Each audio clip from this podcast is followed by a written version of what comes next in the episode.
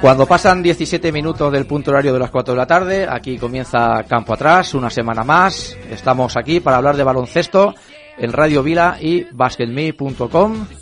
Desde ahora estaremos hasta las 5 de la tarde y con un tema encima de la mesa que es un poquito peliagudo, un poquito sensible podemos decir, y no es otro que la honestidad e integridad arbitral. La vamos a poner encima de la mesa y con unos contertulianos eh, de lujo lo debatiremos entre todos. Así que nada, si os interesa el tema, vamos allá. No. Campo Atrás, el programa coproducido por Radio Vila y BasketMe.com.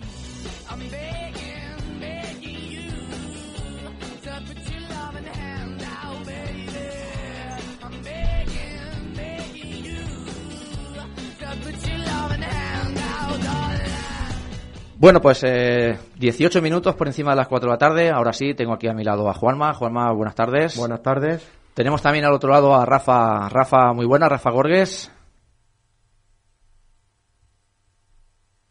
Pues no, ahora no nos escuchan. No sé si los que están fuera nos escuchan. Jesús. Hola, ¿nos escucha alguien? Hola, ahora sí. Ahora sí, perfecto. Pues nada. Ahora sí. Eh, muy buenas tardes, Adrián. Buenas tardes, ¿cómo estamos? Buenas tardes, Jesús. Hola, buenas tardes, ¿qué tal? Rafa, muy buenas. Rafa Gorges. Buenas tardes. Y el otro Rafa que nos queda por aquí, Rafa Hinojosa, muy buenas. Hola, buenas tardes. Bueno, parece ¿Cómo que, parece que ahora sí, ahora parece que va todo bien. Y bueno, lo que habíamos dicho en la intro, vamos con un tema que lo hemos debatido un poquito durante nosotros esta semana y bueno, lo vamos a poner encima de la mesa y por supuesto desde el respeto, que nadie se alarme, lo, vamos a debatir con seguramente pues algunos ejemplos que nos van a poner eh, los colaboradores que han sufrido, son la mayoría entrenadores, así que seguro que más de una ocasión habrán tenido eh, algún problema con la honestidad e integridad. Así que bueno, ¿quién quiere empezar por ahí? Pues mira, casi que, que empiezo yo, que esta semanita ha habido salseo. Venga, pues cuéntanos un poquito, Rafa. No, a ver, partido lo empiezo perdiendo, remonto, remonto bastante bien, a la que me pongo a 4 o 6 puntos contra un equipo grande de mi provincia. Casualmente el árbitro deja de ver cosas. Yo creo, y te lo digo sinceramente, que el 99,99% de los árbitros son honestos. Otra cosa es que llegados partidos igualados y cosas así, algunos ante los grandes tengan miedo. Tengan miedo para lo que puedan decir y demás. Y creo que no es falta de honestidad, sino más bien el miedo lo que les lleva a pitar de una determinada forma y no otra. Yo lo digo, o sea, tienen derecho a equivocarse porque somos humanos y se equivocan en todas las categorías, pero una cosa es el error y otra cosa es el error forzado, que dirían en tenis. Ajá. Eh, venga, esto es, como la de esto de, de como la pescadería. Siguiente. ¿Quién quiere comentar alguna cosita más? Bueno, si me permitís, voy a, voy a romper yo la caja de las hostilidades. Miedo, miedo me das, Jesús, miedo me das. Sí. Bueno, no voy a ser muy políticamente correcto, aunque estoy convencido que muchas de las cosas que, o, o parte de la opinión que voy a explicar, pues está en la calle y digamos que lo podemos apreciar eh, semana tras semana. Yo puse este tema de debate sobre la mesa porque haciendo mención eh, a lo que es el deporte de élite profesional, donde hay muchos intereses en juego, eh, cuando estamos hablando de la labor que realizan y llevan a cabo los entrenadores, eh, se aprecia claramente como muchos de los entrenadores, pero en especialmente eh, aquellos que son conocedores y dominadores del contexto histórico de los equipos que dirigen, eh, hacen un trabajo de presión sobre los árbitros que, acompañado de un buen trabajo mediático en los medios de comunicación, pues eh, en los devenires de los partidos muchas veces tienen cambios de tendencia de criterio arbitral fruto de la consecuencia de toda la presión que ejercen. Entonces es donde yo me pregunto dónde, hasta qué punto podemos hablar de error eh, casual o en este caso, eh, error mediatizado por eh, saber el perjuicio o a quién, entre comillas, le puede estar causando el problema. Voy a poner un ejemplo claro y concreto que me merece todo el respeto, pero que yo creo que sí que forma parte del debate. considero que el señor Pablo Lasso es probablemente, si no el mejor, uno de los mejores entrenadores de Europa pero para mi gusto como entrenador, creo que es el entrenador que yo le veo que maneja mm, con más eh, intención y de la forma más perfecta lo que es el contexto arbitral. Él utiliza el poder que tiene en su escudo, en su camiseta, eh, sabe perfectamente al, equipo que dirige y su método de dirección de partido no es casual, no es casual ni a nivel de jugadores eh, ni a nivel de banquillo. Eh, ejercen una presión absoluta sobre los árbitros se puede ver en muchos vídeos. El Real Madrid cuando, cuando los árbitros las decisiones no sean, digamos, eh, las que ellos consideran, es recurrente eh, el modus operandi tanto del entrenador como de los jugadores. Presión, protestar, protestar, protestar.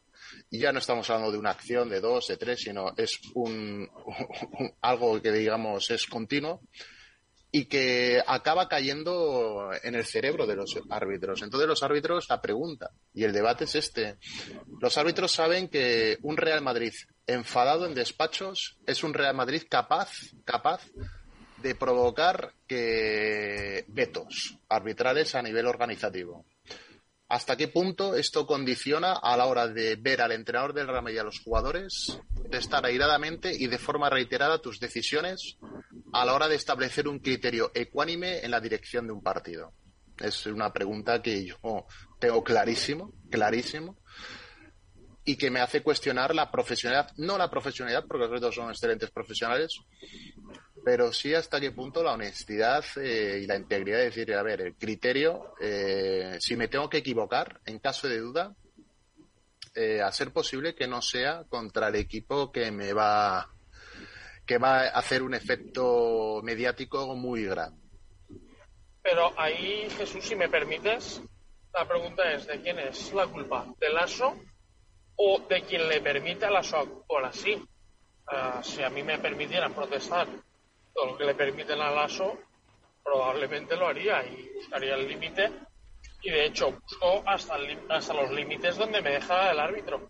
Entonces, no creo que sea tanta culpa del ASO y el poder mediático que él le respalda, como el de la organización tanto de ACB como en este caso de, los árbitros. Claro, por eso planteo el debate en este sentido. Yo no culpo a Lasso. Lasso hace su, su trabajo excelentemente y además eh, lo, sabe hacerlo.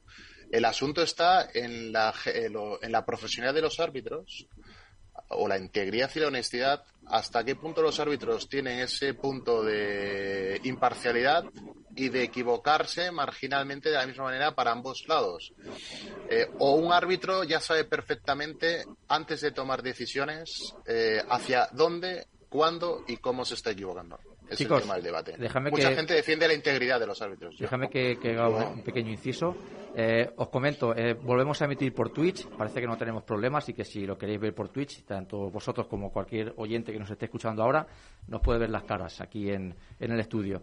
Otra cosa, antes de poner la canción, nos quedan unos cinco minutos. Me gustaría escuchar a, Adrián y a Rafa Hinojosa también, saber su opinión. Pondremos luego la canción que Adrián nos presentará y continuaremos con el debate, por supuesto. Em, yo mismo, si quieres, Rafa, empiezo. Yo, por ejemplo, eh, coincido con, lo que dice Jesús en, gran parte. Y también me gustaría mencionar no lo que pasa en, en ACB, sino lo que pasa, por ejemplo, tú vas a, por ejemplo, la Liga Adriática o vas a, Grecia, por ejemplo, y ves un, un Olympiacos, por ejemplo, y en Olympiacos lo que le hacen a los, a los árbitros no es medio normal, pero ahí la presión la ejerce el presidente en este caso. No sé si habéis visto, por ejemplo, partidos de, no sé cómo se llama el presidente de Olympiacos, son unos hermanos. Bueno, pues ellos son los que ejercen la presión hacia, hacia los árbitros. Eso yo no sé cómo, cómo lo veis vosotros. Por ejemplo, me consta que Partizan en los 90, Estrella Roja también hacía lo mismo.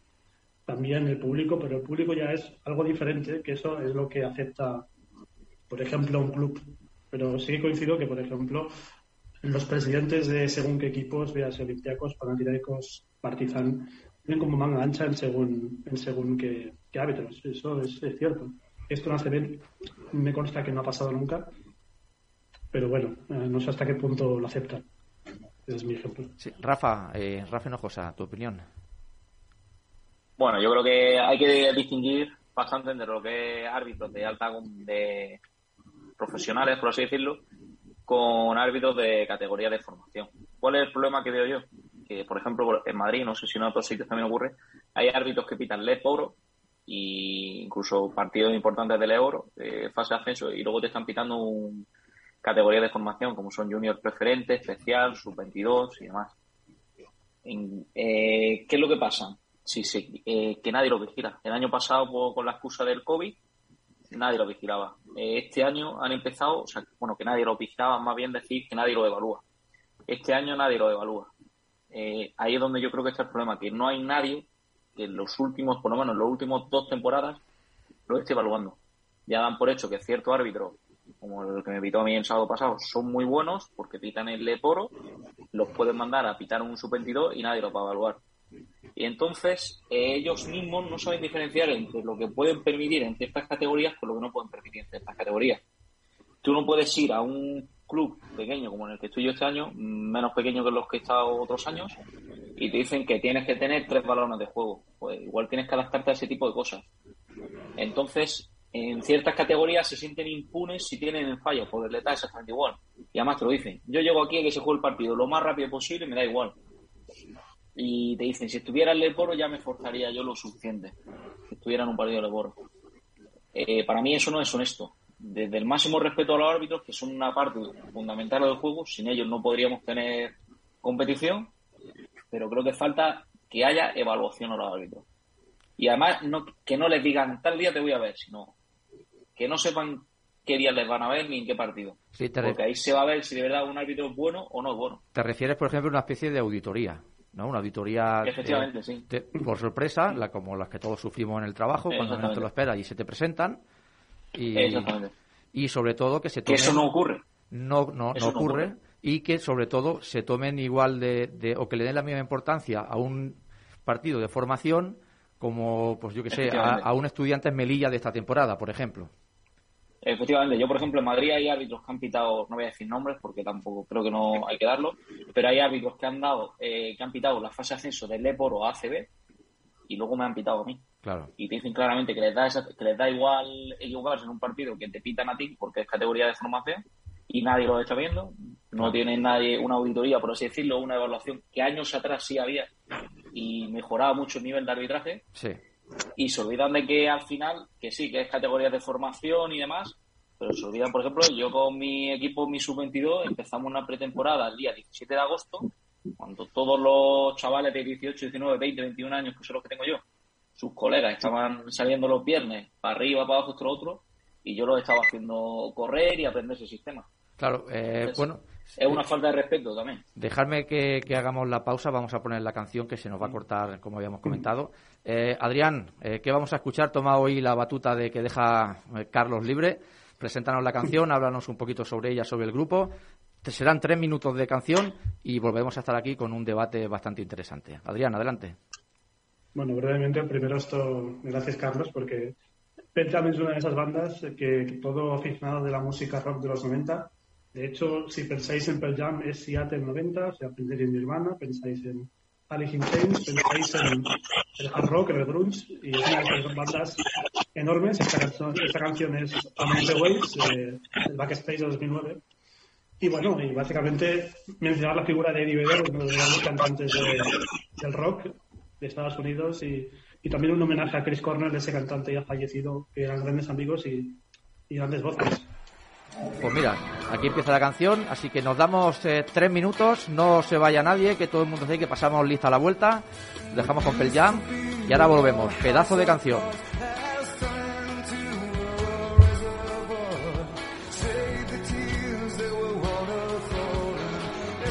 Oh,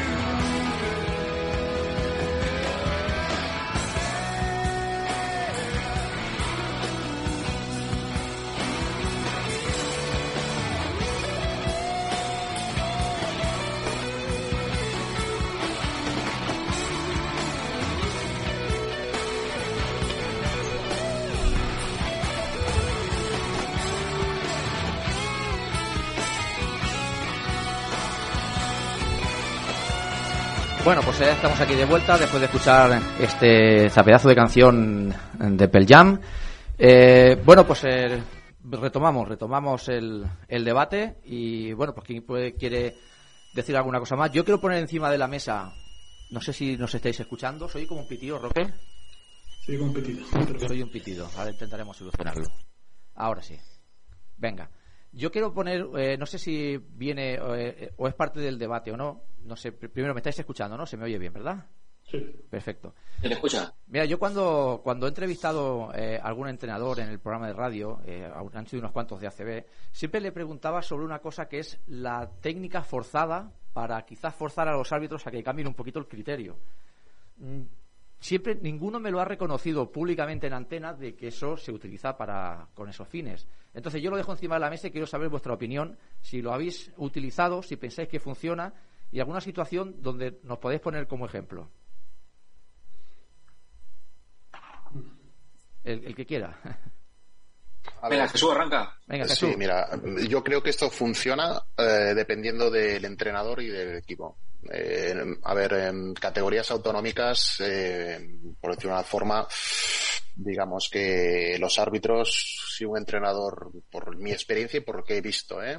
Eh, mis rivales, si un entrenador intenta, entre comillas, presionar a un árbitro forzando técnicas o yo qué sé, echando, yo qué sé, 300 espectadores de la grada eh, con gesticulaciones, mm, la experiencia siempre ha sido negativa. El, el árbitro no se siente intimidado porque no hay un efecto eco, no, bueno, mm, eh, no- hay unas consecuencias que él considere lo suficientemente desestabilizadoras para, para su futuro, excepto que a lo mejor en ese día sí coincida que está siendo examinado o evaluado por el comité arbitral o por la federación, entonces a lo mejor ahí adopta ya una actitud más protocolariamente correcta.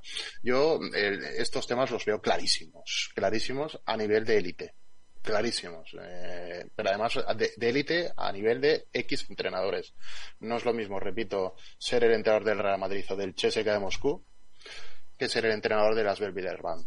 No, el, el efecto de la presión que puede hacer en la banda un árbitro o los propios jugadores, porque repito que los árbitros no solo es el trato que dispensan al entrenador en banda, sino a los jugadores. A mí mm, dices, hostia, qué, qué, qué recurrente eres. A mí me llamó mucho la atención la actitud, la actitud que tienen en pista. mm, me llama mucho la atención los jugadores de Real Madrid de baloncesto. Eh, es una actitud eh, bastante, por decirlo de una manera, beligerante con las decisiones arbitrales. Eh, cuando os invito a ver todos los partidos que queráis, hay vídeos, en el 80% de decisiones y el 95% de jugadores eh, las suelen, las suelen, digamos, em, discutir.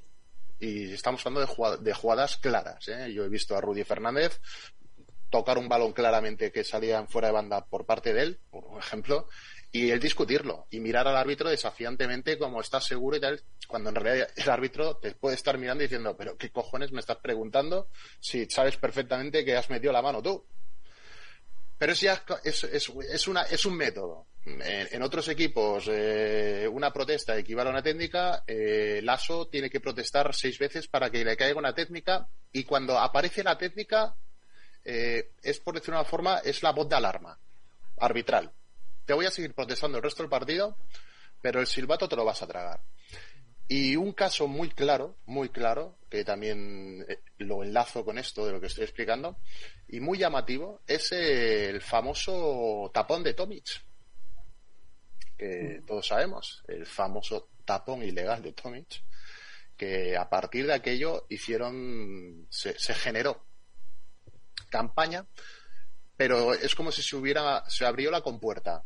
Eh, nadie habló de todo lo sucedido antes del tapón, de la falta que se le pita a Carro con el 2 más 1, de la falta sobre Singleton, no se habló de nada y sin embargo el Real Madrid llegó a amenazar públicamente, no el presidente, como ha comentado antes eh, creo que Adri, pero el Madrid emitió un comunicado pidiendo la, la, la expulsión de esos árbitros del ACB. Claro, el árbitro ve esto, eh, árbitro al Real Madrid al siguiente partido, Lasso me protesta, a ver quién es el bonito que le pita una técnica y le perjudica. y yo no estoy hablando de una jugada, ¿eh? estoy hablando de criterio. Es decir, eh, yo lo que hablo es el criterio. Lo que se le permite a Tavares debajo del aro es espectacular. Y si el muchacho encima mide 2.20 y cada vez que entra, entra con todo, cuerpo, caderas, codos, brazos, manos, es infranqueable. Y si para cuando le pitas una falta de personal, el chaval te abre los brazos, te mira, te protesta, lazo, gesticula y parece que le están robando y tal, tal, tal, tal, se generan dinámicas que, pregunto, el árbitro ahí es profesional, es honesto, es íntegro, quiere llevar un plato de comida final de mesa a casa. Eh, ¿Cómo se plantea el tema? Luego, repito, está el tema autonómico, donde los árbitros también tienen que arbitrar, también son designaciones, pero yo creo que no dependen tanto, tanto, tanto de la, de la actuación de los entrenadores para condicionar su actividad. No sé qué opináis. Yo he puesto esto porque lo veo clarísimo. Hay otros entrenadores como Pesic, Obradovic, el mismo Jasique Vicios, bueno, quizás todos, pero, pero a mí me da la sensación, y tú, a mí me da la sensación que todos son unos pequeños aprendices de Lasso. O sea, cuando Lasso al Real Madrid le cae una técnica y suele ser en las primeras partes que suele provocar las técnicas, va apretando, apretando, apretando. Las segundas mitades, eh, el Real Madrid deja de recibir faltas eh, en defensa y en ataque son intocables. Eh, y entonces aparecen las remontadas épicas, aparecen los tiros libres continuos, etcétera, etcétera, etcétera, partido remontado, ganado. Y yo solo me hago que quitarme el sombrero y digo, porque este hombre maneja perfectamente el contexto, la situación, pero los árbitros, ¿qué papel juegan en toda esta historia? Es lo que yo planteo en el debate. Pues yo, bajo mi punto de vista, el maestro en esto es Dusko Ivanovic. Yo creo que no hay un entrenador que sepa llevar mejor a los árbitros el nivel de sus protestas y hasta qué límite tiene que llegar para que le piten o no técnica. Pues yo no sé si Obradovich todavía está por encima de, de Dusko. ¿eh? Yo Obradovich lo he visto más rojo que un tomate a punto de explotar y los árbitros no se atreven en algunos casos a pitarle una segunda técnica, que ya sería descalificante. Entonces yo creo, yo creo que el maestro por excelencia para mí es Obradovich. Yo, yo no he visto una persona igual. Ojo también con Dusko, quizás Dusko es un poquito más civilino, ¿eh? de aquellos que tira un poquito la piedra, te hago cuatro gestos, pero cuando me mira ya estoy con la cabeza agacha, andando así un poco para el lado, como suele hacer Dusko con su coleta. Pero lo, lo de, y, y, ahora, bueno, y ahora ya sí que Vicios que está también tomando un poco, cogiendo la batuta también. Y me pero, sí, pero ya sí que Vicios... Os, os interrumpo, estoy de acuerdo, vosotros sabéis del entrenador, pero sus equipos, sus jugadores, acompaña, acompañan al entrenador de la manera que lo hacen los del Real Madrid, porque en el Real Madrid los ayudantes, los delegados, eh, los fisios, los médicos, eh, el junior, el garuba de turno, ahí todo el Cristo protesta, todo.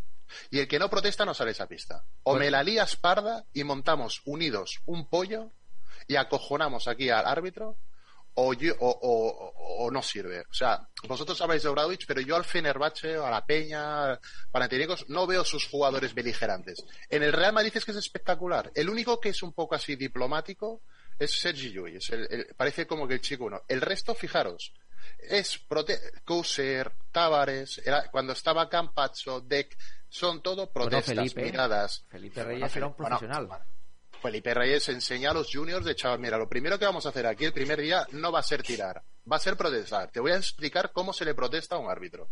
No, es por eso digo que no es una actitud casual, yo creo que es una actitud impostada, provocada, que los árbitros son conocedores porque los árbitros se estudian perfectamente los equipos y los jugadores. Y entonces, ¿hasta qué punto se considera que el árbitro que dirige un partido de un equipo de la entidad del Real Madrid contra otro equipo, ACB, mantiene un comportamiento profesional y ecuánime. cuando, cuando, cuando, van mal dadas, me refiero. Mientras se me llega nada de 20, todos son miel sobre hojuelas. Yo estoy hablando de un partido que va perdiendo el Madrid de 5. Ha habido dos contactos en ataque que no le han pitado, una falta a Tavares, eh, va perdiendo de 5 y sabes que ahí va, ahí ya al señor Lasso va a levantar la mano. esos gestos que él hace de hostia, hostia, eh, no, no, no, quiero saber nada de los árbitros. sobre Sí, perdón, déjame, ¿hasta qué punto? Déjame que haga un pequeño inciso, no, porque me está enseñando aquí una nota eh, eh, Juanma, que de un caso que ya que hablamos el otro día de Pedro Martínez, y muy bien, por cierto, eh, me apunta Juanma un detalle, Juanma, si puedes. Sí, en, en 2017 Pedro Martínez dejaba en entredicho la honestidad de los árbitros eh, siendo él entrenador de Valencia Basket, eh, en un partido contra Basconia. Pero es que en un partido con esa misma temporada contra el Real Madrid, en el que el Real Madrid ganó 85-71 a Valencia, Pedro Martínez decía que lo protestaron todo y los árbitros lo acusaron. Eh, decía que el Madrid le puso una enorme presión a los árbitros protestándolo todo, porque claro, como voy perdiendo, lo protesto todo. En la segunda parte los árbitros lo acusaron. Eh, la enorme presión que ejerce equipos como el, Real Madrid a, lo que decía Jesús eh, al inicio del debate, ¿no? Si no, parece que tengamos algo en contra del Madrid, no, no, no, nada. nada, cada uno tiene su modo superandi y cada uno pues eh, pone su, utiliza sus cartas como cree que le va a dar mayor beneficio. Eh, quizás otros equipos lo hagan de otra manera. Yo también he visto al, Barça muchas veces protestar. Juan Carlos Navarro, por ejemplo, era un tío que estaba siempre ahí y protestando y venga y provocando y con el trash y ahora para aquí, para arriba, ahora el árbitro, ahora no sé, con esos, gestos. ¿Cuántas veces no hemos escuchado en la grada de, Navarro vete al teatro, por ejemplo?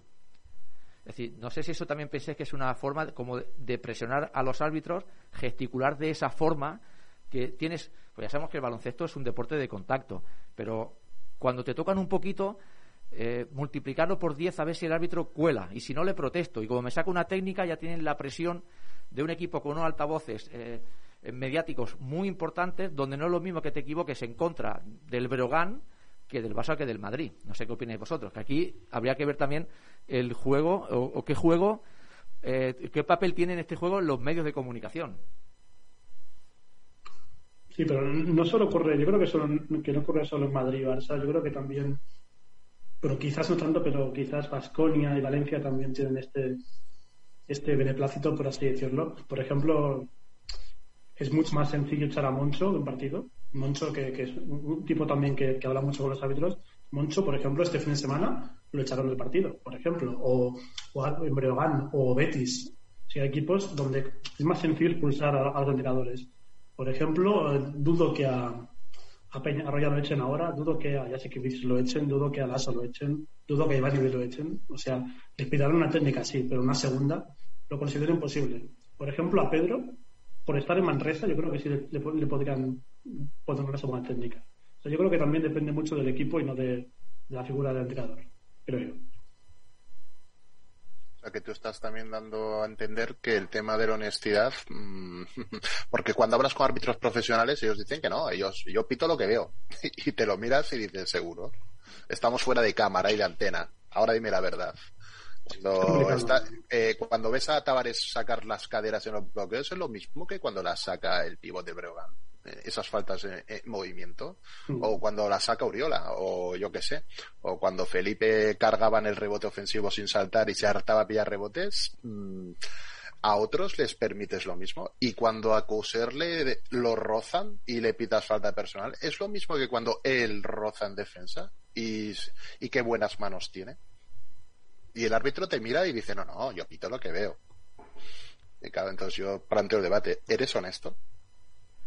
O, o, me o me reconoces que realmente, hostia, es que si pito todo lo que veo, eh, igual el mes que viene no arbitro, me voy a la nevera. Es que no pueden, yo creo que no pueden reconocerlo. Yo creo que a lo mejor de manera inconsciente. Eh, off the record, off the record no lo pueden reconocer. Yo tienes que ser muy amigo suyo para que te lo reconozca. ¿eh? ah, vale. No, no, ¿sabes por qué te lo digo? Porque yo, yo si fuese árbitro, depende de quién me entrevistase, eh, no lo reconocería, no vaya a ser que me estuviese grabando. Hoy, hoy en día no se sabe con esto de la grabación. Entonces es, muy complicado y a lo mejor de manera inconsciente, pues te vas un poco eh, de cara al grande, porque es lo que he dicho antes, no es lo mismo que te equivoques a favor del grande que en contra del grande. la portada del marca, por así decirlo, no va a ser la misma. Y como tú bien antes has dicho, Jesús, eh, el árbitro a final de mes tiene que llevar eh, eh, el sueldo a su casa y, cada día el plato de comida, claro. Sí, sí, sí, estoy, sí estoy de acuerdo. Lo, el único que no estoy de acuerdo es precisamente en, la en adolecer de la explicación que tú acabas de dar, que es absolutamente humana. Es decir, podemos buscar unos mecanismos, digamos, más objetivos, pero eh, yo creo que muchos de nosotros comprendemos perfectamente que el árbitro admita lo mismo que acabas de decir tú y que estamos explicando aquí. Entonces, muchos entrenadores, cuando estás en banda y estás viendo lo que sucede, mmm, no sé cómo explicarlo. Mm, lo que genera rabia y frustración es, por decirlo de una manera, la hipocresía arbitral. Cuando en realidad sabemos lo que hay. O sea, yo ya sé que si fulanito te está pegando un grito, no es lo mismo que te lo pegue mi jugador. De hecho, que tenemos muchos ejemplos de tiempos muertos donde los entrenadores eh, de Moncho López fue muy divertido un corte que salió diciendo, a ver, ¿tú juegas en Real Madrid? No, entonces ¿qué cojones haces protestando? Moncho Fernández, perdón. y a Lasso se le ha visto algún tiempo muerto decirle a su jugador, ¿quieres entrar a canasta para que yo pueda protestar a los árbitros? ¿Qué tal? Bienvenidos al club, a este curso.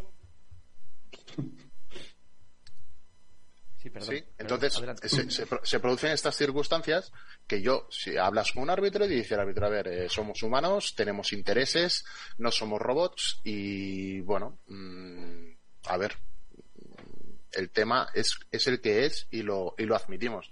Pero luego se leen comunicados, se leen declaraciones, se quieren entrevistas que realmente es cuando te quedas y dices, mm, no sé, eh, el tema no e, es eh, el tema trasciende el deporte para pasar a ser un negocio, intereses y los árbitros son cómplices. Son jueces, pero son cómplices. Entonces, es cuando la gente que realmente le gusta pues el deporte se ve un poco defraudada, por lo menos eh, en mi caso. De decir, bueno, a ver, esto es el cotarro de unos cuantos y casi casi saco otro tema, digo, mira, si estos cuantos no estuvieran en la competición, probablemente la competición sería más transparente, eh, más competida y más ecuánime. Eh,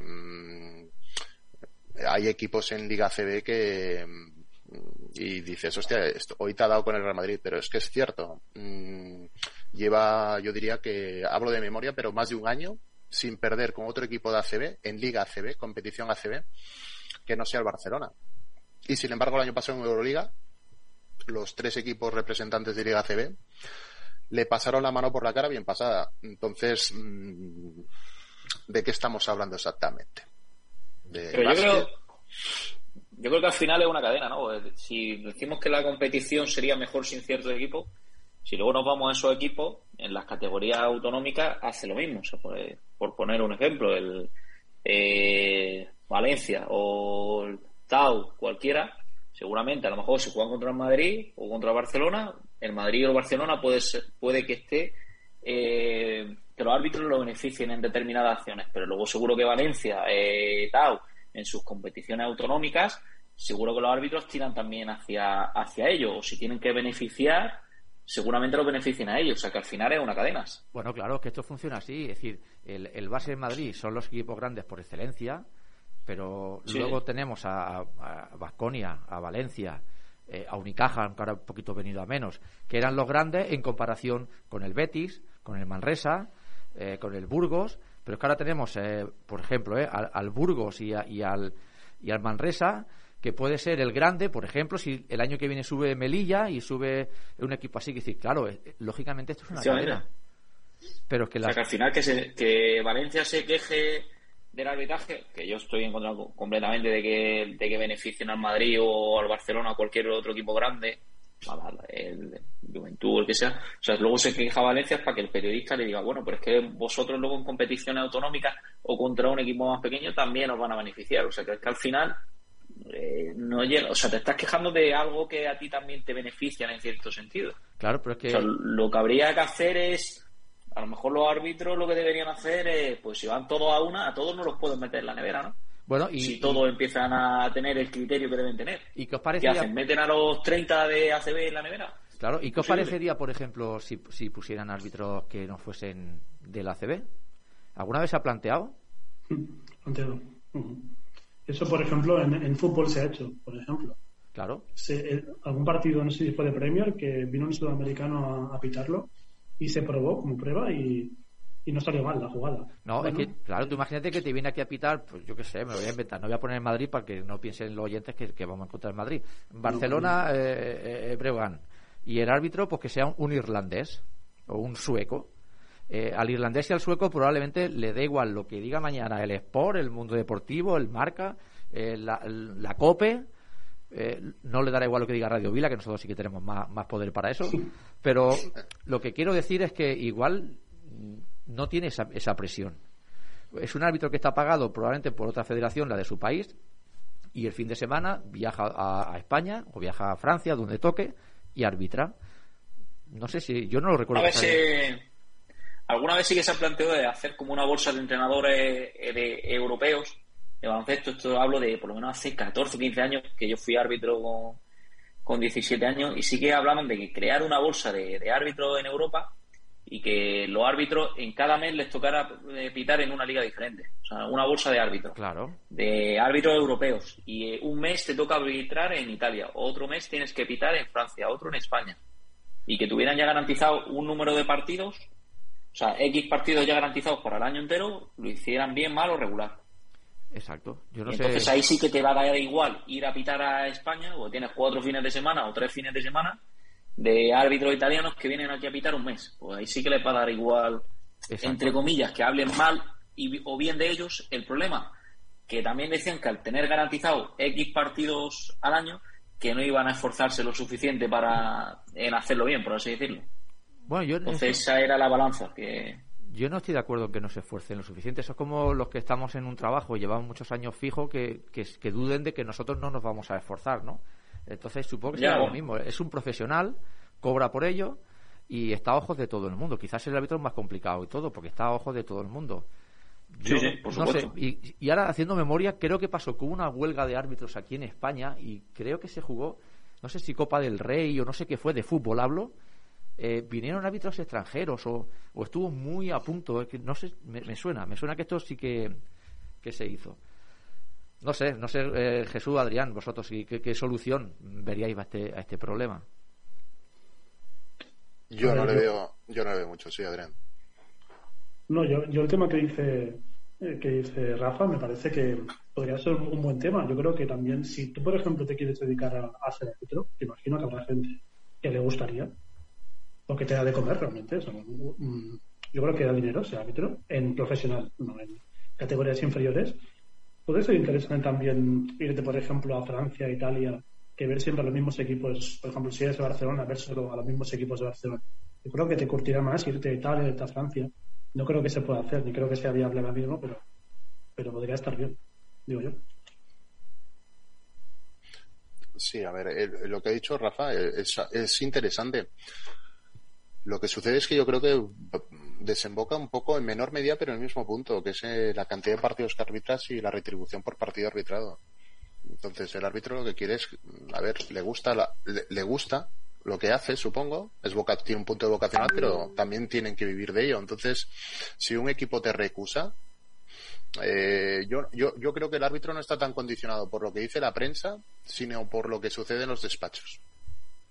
Entonces, claro, el problema Claro, si el que te tiene que designar no te designa y designa a un compañero tuyo, porque está influido el, el, el, el, presidente del comité de árbitros, está influido por las presiones que ejerce determinado club,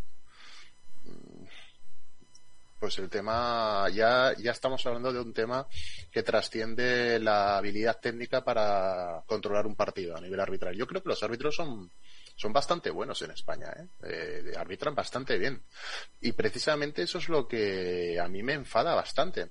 Son tan buenos que saben perfectamente controlar el partido y llevarlo al terreno que saben que han de llevarlo. De lo buenos que son.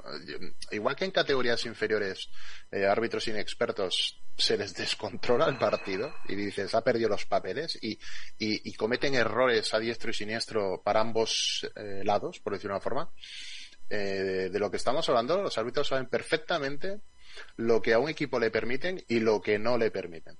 Y entonces ahí estamos hablando de criterio. Y los árbitros saben qué criterio permiten y qué umbral y en qué momento. Y igual yo soy muy conspiranoico, ¿eh? Pero sí que de detecto en muchos partidos que cuando ciertos equipos están contra las cuerdas, el criterio arbitral tras una serie de protestas, eh, los jugadores y tal, de repente se inhibe por un lado, se suelta por otro, se compensa, hago, deshago, y eso denota de que el árbitro es plenamente consciente de lo que está, de lo que está arbitrando. Él sabe perfectamente. Entonces, si viene un árbitro extranjero en lugar de uno de aquí nacional, bueno, mm, eh, yo lo veo muy acusado en la Liga CB, pero en la Euroliga, mm, visitar Atenas o no sé si os acordáis, cuando viajabas a Salónica, eh, eh, o, Belgrado, etcétera, eh, bueno, Moscú, tal, bueno, los árbitros saben perfectamente dónde están arbitrando y a quién. No, no, es que yo creo, perdona que te interrumpas, que has dicho ya si entramos en baloncesto vintage, aquí yo ya, vamos, ya me, froto las manos. yo he visto, Salónica... Carlos Salónica, cuidado, ¿eh? Es que la gente, la gente, la gente más joven ahora piensa Olympiacos, Panathinaikos, pero ah. eh, ojo lo que era el Aris de Salónica, ¿eh? Con Nico Galis y eh, Fasulas y, ahora se me ha ido el nombre del que fue el seleccionador griego. Y Yanakis. Yanakis. Tú no sabes lo que protestaba esa gente. Y las sillas que volaban por allí, ¿eh? Y las bengalas. el humo que había. El humo. Eso, eso era Las monedas, las monedas. Por eso te digo que hay, allí, yo, yo soy un árbitro español, eh, que estoy en esa bolsa europea, y me dicen que a mí me toca ir a Salón y capitar un Aris, eh, yo que sé, el que sea, CSK. Eh, yo prefiero quedarme en el paro. Es que aquello era salir. Yo me acuerdo que acababa el partido y ojo, como encima el equipo visitante ganara. Entonces ya sí que se liaba gorda, ¿eh? Como el equipo visitante ganaba, yo me acuerdo partido del Barcelona allí, que justo cuando llegaba el tiempo cero, los jugadores de la pista salían corriendo, pero literalmente los 100 metros lisos hacia el vestuario porque allí empezaba a caer de todo. Eso sí que es, no lo de ahora, eso sí que es duro. Sí, sí, aparte me gusta el, nombre del campo de, de Panathinaikos o el campo de Olympiacos, que es el pabellón de la paz y la amistad. no tiene ni una cosa ni otra, pero bueno. Claro, era, era, pero precisamente en aquella época y nadie decía, o sea, mm, el árbitro no era honesto, no eran honestos, pero que mm, era obvio, ¿verdad? Que no eran honestos, cualquiera lo es. Cualquiera tenía narices de permitir que el Aris perdiera en casa. Eh, y eso que el Barça alguna vez ganó, ¿eh? Pero madre mía, cómo salieron corriendo y las, pero igual se estaba un año y medio sin perder en sus propias pistas. Entonces, volviendo a, lo de aquí, es decir, bueno, eh, los árbitros, honestidad, integridad, son profesionales, pero son íntegros. Es muy difícil. Y, honestos. Los, los, los de élite. Yo creo que los de categorías inferiores, lo que ha comentado antes eh, Rafa, que le pasó el otro día con sus categorías inferiores, hostia, es espectacular. Escuchado, es espectacular, pero yo veo a los entrenadores de Peña, Barça, Manresa, de categorías inferiores, mm, suelen ser gente bastante educada eh, en pista, ¿eh? No los conozco personalmente, pero no, no montan shows eh, arbitrales como pueden hacer los profesionales. No acostumbran. Además, sus equipos suelen ganar con una facilidad que no ni, siquiera, ni, siquiera lo necesitan. En campeonatos, en campeonatos de España igual sí se ha visto alguna cosita. Pero es, que realmente yo, por ejemplo, aquí, eh, ser entrenador de Real Madrid y demás, aparte que obviamente no, supongo que ellos creen que yo no tengo nivel para eso, ser entrenador de Real Madrid, ¿de qué te sirve semana a semana ganar de 80, 90 puntos, 80, 90 puntos y que solamente vayas a competir a final de temporada en el Campeonato de España y la Euroliga Junior? Es que no hay partido que ganen de menos de 70, 80 puntos. No tiene sentido, no tiene Al final no tiene, no, claro, luego decía, el campeonato de, en la Euroliga y en el Campeonato de España, eh, de este año decían que, el Madrid que no estaba sabiendo jugar los momentos decisivos en un partido empatado. Eso lo hablaba yo con un entrenador de, formación aquí en Madrid y le decía, digo, es que es normal que no sepan jugarlo. Digo, si todos los fines de semana están ganando de 80 90 puntos, ¿cómo van a saber jugar un partido yendo 5 abajo o yendo 5 arriba? Eh, una última posesión, ¿cómo jugarla? Pues me decía, es que cuando llegan, dice, nos quedan 10 segundos, le digo que hagamos una jugada y todavía la hacemos en 2 segundos y le queda arriba otras 8 o 9 segundos para montar un ataque Digo, normal, digo, si es que no, digo, no estáis compitiendo. Digo, salís el fin de semana a ver si ganáis de 70, 80, 90 puntos. O sea, pero realmente no, no, no compiten. O sea, si os digo ahora los resultados, pues 70, 80, 70, 80, 90 incluso. O sea, que es que no tiene sentido al final cómo motiva a esos chavales de decirles que hay que jugar el fin de semana y darlo todo. Sí. Ya dejando al margen lo que hablamos de que no son del problema que tenemos de que solo el 30% de los jugadores son españoles en ACB, pero es que pasa en categorías de formación, pasa eso, o, menos incluso, de ese 30%.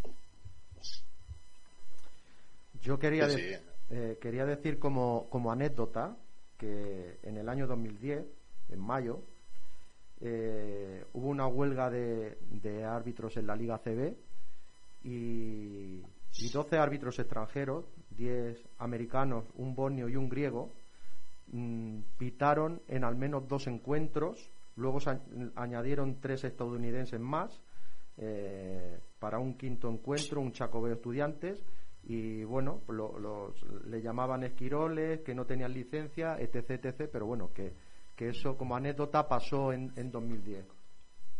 Sí, ves, yo eh, no lo recordaba, ¿eh? No recordaba eso. Yo, al, al, al hilo de lo, que decía Rafa, de que los equipos grandes ganan de 70, de 80, no sé si esto es posible, se ha hecho, se ha valorado o ya, o ya existe.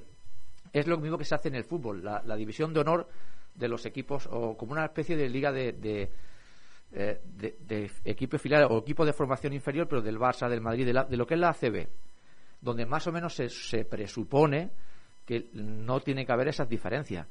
Claro, eh, vosotros no conocéis eh, la zona, bueno, Jesús sí, pero eh, y quizá Adrián también, pero por ejemplo no es lo mismo que el Barça le toque jugar aquí contra el Esferic Tarrasa, por ejemplo, o contra el Sampera, que son equipos que están bien, son potentes dentro de la ciudad de Tarrasa, pero claro, te engancha un Barça o un Juventud y vas a perder siempre de, pues eso, de 50, 60, 70.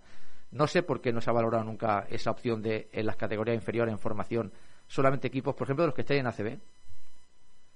Sí, pero mira, por ejemplo, aquí en Madrid, o sea, bueno, en infantil no puede haber diferencia en el marcador de 50 puntos, pero siempre todos los equipos cuando van de más de 50 lo siguen contando para luego subirlo en su en sus redes sociales de hemos ganado de 80 y a lo mejor es categoría infantil pero a partir de 50 no se cuenta pero ellos sí lo cuentan pero por ejemplo el, el Real Madrid ganó en la primera jornada en junior 117 a 50 a Torrejón Basket Academy, que casi todos los jugadores de ambos equipos son, son becados.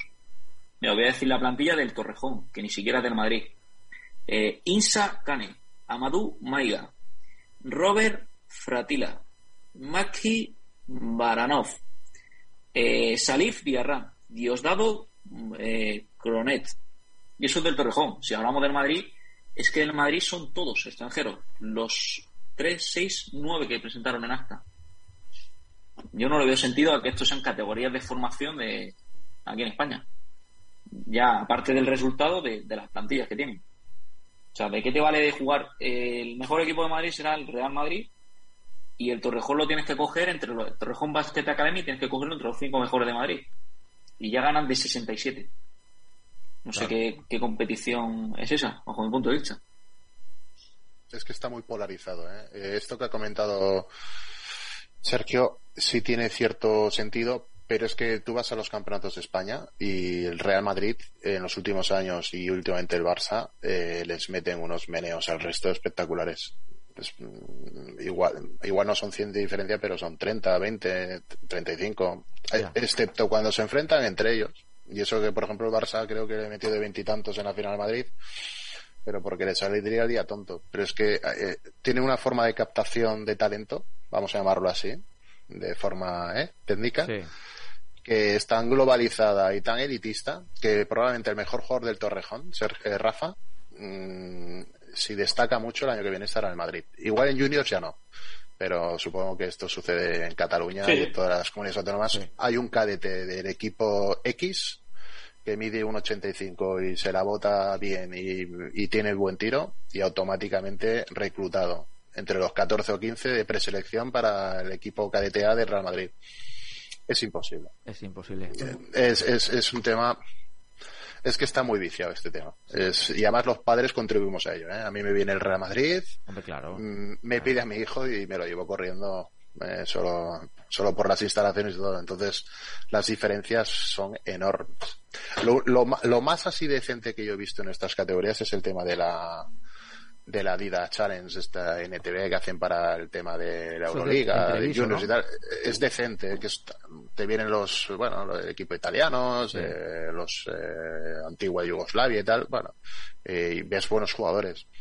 Pero es que el poder de atracción que tienen estos grandes clubes, en especial Barça y Madrid, es que es, es brutal. Bueno, es pero luego... Basconia, Unicaja, es que no, no pueden. Estudiantes en Madrid, es que no pueden con el Madrid. Es, es, es, es... También hay efecto cadena, porque ayer, ayer, ayer, no, antes de ayer, precisamente en el sábado, que estoy, en un, estoy de ayudante en un Primera Nacional masculino, el primer entrenador eh, ayuda en la selección de Madrid. Y estaba indignado porque de la selección cadete que han hecho de España, la selección cadete de, de Madrid para el Campeonato de España, de los 12 que llevan, solo uno puede ser seleccionado cuando, seleccionable cuando sea mayor de edad. Pues 11 son extranjeros. Eh, Solo uno.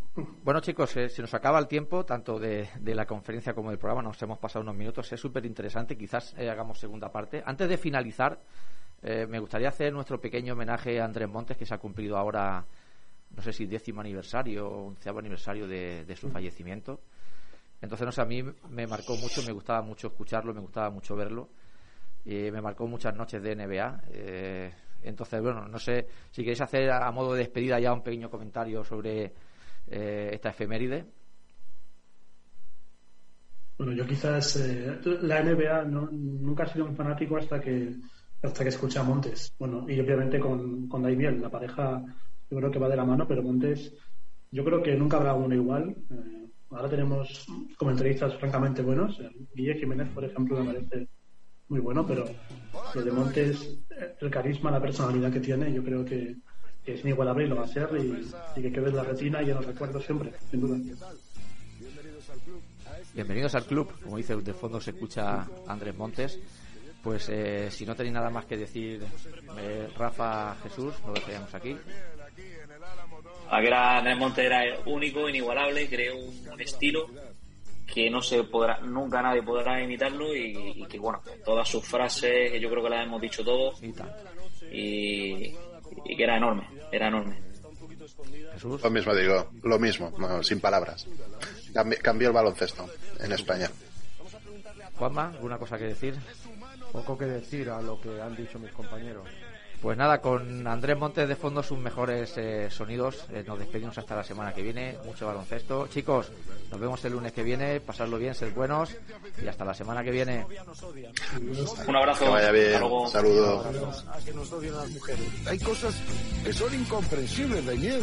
Yo cuando una moda no la cojo de los primeros, sí. ya eh, me coloco en el frente anti-moda. ¿no? Sí, como cada día lo cantaban presuntos implicados. Una obviedad, Daniel. Se han dicho antes que se casaba uno, ¿no? ¿Cómo te casas el día del Barça Real Madrid? Que estaba por la noche, ¿no? No ha ido mal, ¿no? Barça Lo que pasa que- mal ese matrimonio. La tentación vive en el piso de arriba, Daniel. Nunca mejor dicho, ¿no? Sí, que se pueda la que mejor que sí. Y usted es lo del himno americano que la escucho 82 noches al año, ¿no? Estuvimos cenando anoche en una localidad cercana de Detroit, en Birmingham. Go Pistons, go. Go Spurs, go. La verdad es que pagar por ese eslogan no, Se le ocurre a cualquiera. ¿no? no se han roto la cabeza precisamente, ¿no? De merluza por partido, o sea, haciéndole directamente la competencia al pincho que me tomé yo este verano en Zarao. Una palomita de aquel. Es que no, no me apetece mucho. No, no es por... A lo mejor estoy quedando mal, pero no... Era chirimoyas en Granada. Hazme caso. Yo soy un amante. de Voy a ir, chirimoyas. voy a ir en julio a Granada. A Granada, ¿no? ¿Y qué pasa, Daniel? Oye, hoy han puesto en, en una cadena nacional, Sí, eh, creo que alerta máxima, Steven Seagal. aquí cerquita, para que yo pueda echarle...